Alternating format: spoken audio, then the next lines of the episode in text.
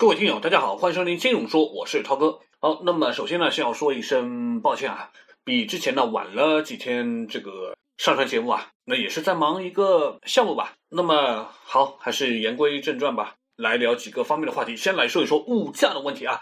那么前几天呢，应该大家都看到新闻了啊。目前呢，上一个月我们的物价 CPI 它的数据呢是比较惊人的。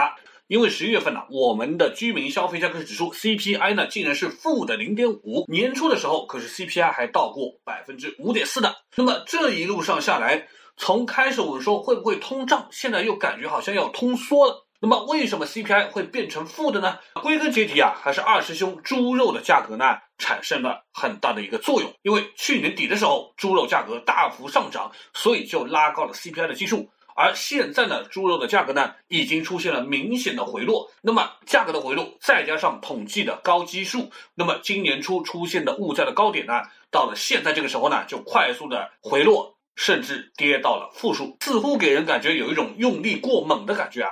但是如果我们从 CPI 的结构上面来看，农产品的价格呢，基本上还是同比大幅下跌的。比如说蛋类的价格呢，就跌了百分之十七，影响 CPI 有百分之零点一一。肉类整体呢也下降了百分之七点三，拉低了 CPI 大概百分之零点五三。那么在肉类当中呢，就是猪肉，就是猪肉的问题嘛。所以你也可以说，十一月份的 CPI 的负值就是跟猪肉非常的相关联。那么当然，都怪在二师兄的身上面呢，也是不行的。所以说呢，我们还会感受到啊，没有钱消费也是一个导致这个 CPI 下降的一个。因素之一吧啊，同比来看，去年的这个时候啊，猪肉在下降，鸡蛋啦、鸡肉啊这些也在下降，也将近有两成左右，降幅还在扩大当中。那鲜菜的价格呢，当然是上涨了百分之八左右，鲜果的价格呢也上涨了百分之三点六左右。但是我们说非食品的价格啊，从上个月的持平转为下降百分之零点一，而非食品当中，交通和通信的价格呢还下降了百分之三点九，以及汽柴油的价格啊。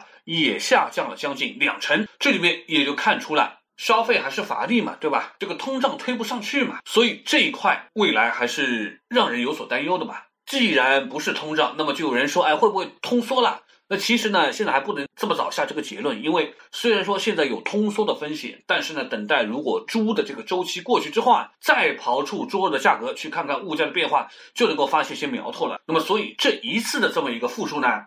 也就不能够作为一个定性的参考。那当然，统计局那边也是非常的清楚，所以在发布相关的数据之后啊，他就说啊，这个除了食品和能源的价格 CPI 呢是继续保持稳定的，同比还能够上涨那么一点点，所以就认为呢，我们还是属于一个低通胀的环境。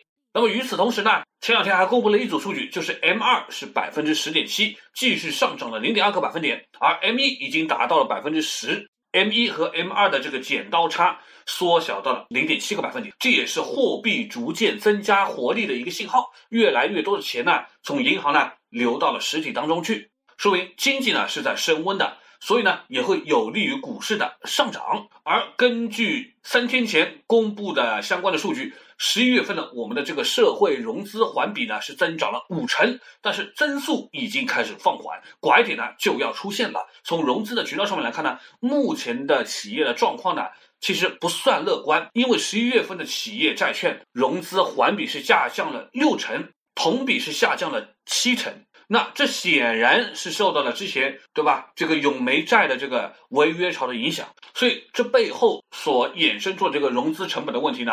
就比较复杂了，而目前，对吧？企业想要融资，还是得靠银行嘛。于是乎呢，那于是乎呢，在这样的一个涨势之下，那人民币贷款就新增了，就新增了一万一万四千多亿。其中，企事业单位的贷款呢是增加了七千八百多亿。而在当下的这个情况之下，我们会发现未来的这个趋势其实是不好走的。为什么这么说呢？我们已经发现啊，随着越来越多的国家开始弄什么疫苗，都开始要接种这样的一个状况出现之后，我们。目前做的比较好的防疫方面的这个红利呢，就会慢慢的消失掉的。像什么英国、俄罗斯啊、意大利啊、德国啊这些国家都公布了他们本国要接种相关疫苗的一个时间表，而英国呢已经开始干了。我们虽然防御的非常的到位。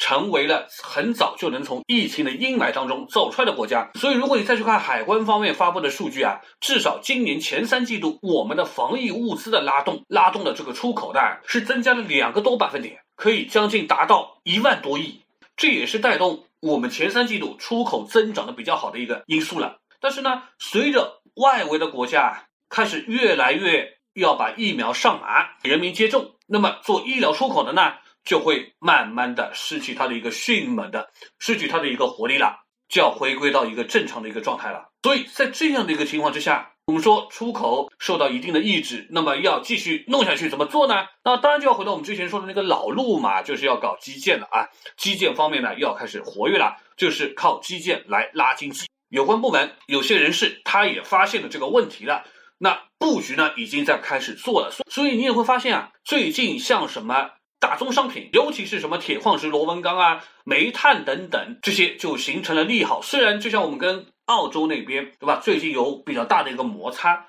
但是铁矿石可是涨得非常的厉害啊！这里面也就能够反映出来我们这个做基建啊这方面的一个需求。就目前为止，像这种铁矿石的价格已经算是今年里面最高的了，跟年初相比，已经涨了要将近三成左右了。而这些所付出的额外的代价啊，可都是白花花的外汇。所以相信有关部门呢，肯定心里面是着急的，也是看到了这个问题。那后期呢？就会开始打压，毕竟手里的钱越来越少了嘛，那得省着点花，对吧？所以这也是，所以这也是我们说后期啊，在至少大宗商品这一块呢，会做一些我们说强烈的一个压制，价格呢又会进行一个回调的啊。那么在这样的一个我们说状况之下呢，其实每个人呢也很难独善其身嘛。对于我们来说，能做的就是你还是得现金为王，要有灵活性、安全性，那才是最重要的。而一旦这样的趋势开启之后呢，从股市的角度来说呢，如果有通缩的可能性啊，那么对股市呢有短期的提振作用，因为降息有预期。但长久的通缩呢，当然对股市就是不利的。持续的物价的下跌和需求的疲软呢，最终就会导致企业利润的减少，从而呢使得企业的营运状况变差。如果是买债券的人呢，还是机会比较多的，因为多数的债券呢是事先约定好的这个固定的利率啊，所以如果说因为通缩啊，然后市场的基准利率下调，更多的人呢当然就会愿意持有债券，那么债券价格呢就会上升，当然就利好债券型的基金了。接下来再来聊一聊这个有关方面开会啊，也要说一下这个事情吧。那我们都知道啊，每到这个时候呢，就会要开。很高层的这个会议，就是要讨论二零二一年的经济工作。对于明年的重点的工作呢，会议呢就举了很多的方面。包括说搞供给侧结构性改革啦，然后要求注重需求侧改革啦，什么打通堵点、补齐短板啦、贯通生产，对吧？这个四个词四个词的啊，呃，基本上都是差不多那些话。那么同时呢，还要整体推进改革，还要强化国家战略科技力量，同时呢，增强产业链以及自主可控的能力，形成国内强大的市场。这个话呢，基本上大家都应该多多少少听过啊。那此处省略啊几百次。同时呢，还要强化最近我们说一直被炒得比较热的，就是反垄断以及阻止这个资本无序的扩张，还要促进房地产市场的一个平稳健康的发展。那么反垄断呢，就是涛哥之前也讲过的啊，是新提出的，毕竟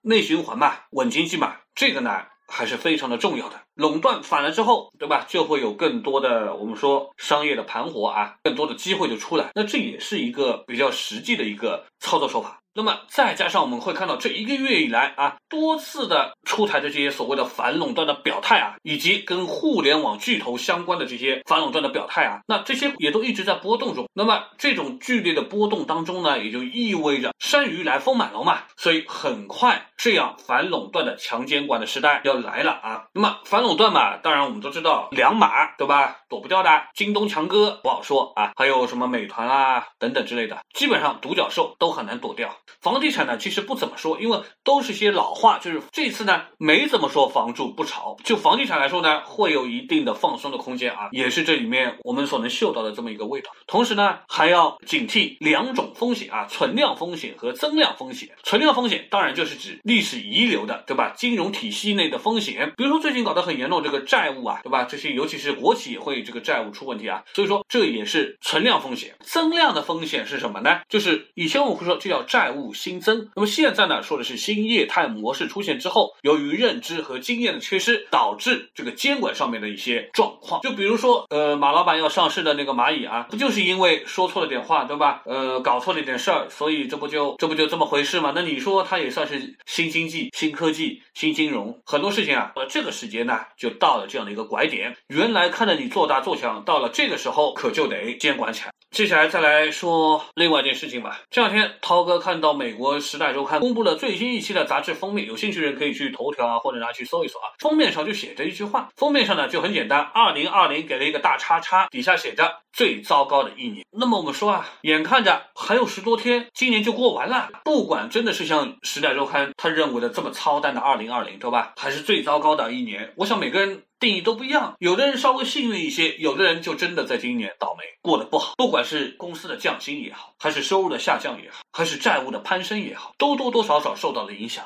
所以他可以来聊一聊，说一说，对吧？这一年疫情之下，世界当然是动荡的，每个人呢都体验到了时空局限下的这种居家办公嘛。也不只是如此，所有我们认为所谓的商业的模式啊，都放在了一个不同寻常的环境之下做着压力测试。有的企业就倒了，有的呢还在坚持，有的呢还混得不错。而那些我们常常用来用所谓的模型也好，用所谓的推测也好、分析也好，这些一一去检验的这些公司的商业模式呢，就都被打破了，对吧？黑天鹅倒是挺多，而我们足足见证了一年的历史的，对吧？至少在今年有几个词，我就涛哥还觉得比较比较热的，就像有人说，现在是内卷化的时代，不管你说是内循环也好，什么也好，对吧？内卷化最简单的就是社畜，社畜总是没办法，给你布置任务，你只能说好的，我马上搞定，对吧？然后搞定完了之后呢，你能收到的也不过就是哎辛苦啦，加油哦，什么就这些话。同时呢，你也只能每天被困在格子间里面。你要送外卖的话呢，看似好像还不错吧，但是呢，你也被系统绑定住。你要打工的话呢，打工人嘛，对吧？你要租房呢，就被蛋壳给困住了嘛，对吧？你要是谈一些不三不四的东西呢，那就被被人家四零四了嘛。所以这种事情其实今年尤其多啊。我们说在一月的时候，当然就是 COVID nineteen。那么到了一月底呢，Kobe 去世了。到了三月份呢，美国开始不断的一个月可以熔断股市可以熔断 n 次啊，这也是活久见。那么到了三月底呢，东京奥运会推迟了。到了四月份呢，非洲搞了蝗灾。到了四月下旬呢，中国 GDP 第一次负增长。到了四月底呢，原油价格大家记得吗？原油宝啊，跌到了负三十九美元一桶。到了五月份呢，美国开始搞事情了，对吧？搞这个黑命贵啊，这是 Black Life Matters 啊。到六月份呢，我们跟 India 那边搞起来了。到了八月份呢，黎巴嫩那边首都炸，对吧？到了八月底呢，安倍辞职了。这将近两个月呢，然后呢，马老板炮轰冲了一下啊，然后呢，就得到了一个延迟 IPO。到了十一月份呢，当然老美那边选了，那选到现在呢，还没个结果，对吧？到了十一月底呢，马拉多纳去世了。再然后呢，就是这个月了，四四会就回归到了一个平常。如果我们说二零一八年那叫有序初心，二零一九年呢就是存量博弈，二零二零年呢当然就是艰苦奋斗啊，自力更生啊，对吧？就是这个意思。而就经济方面来说，而就经济市场来说，那里面信用债爆了，AAA 的国企也不讲武德，搞成了逃废债，信仰和泡沫当然就混在了一起。你说飞镖就降压了，对吧？PGP 呢在前两天也归零了，金融呢也在下行，银行呢那个包商呢也破了啊，灰犀牛呢房地产灰犀牛呢也被三条红线给压住，互联网巨头呢变成了大。而不倒，要反垄断，所以这个是一出又一出啊。我们在二零二一年能看到的都是信仰在坍塌，那些旧有、那些我们以为的都坍塌了。所以在这样的一个叙事的脉络里面，都是一个个相互关联、相互影响的这个经济脉络。所以在这一年剩下的这十多天，大家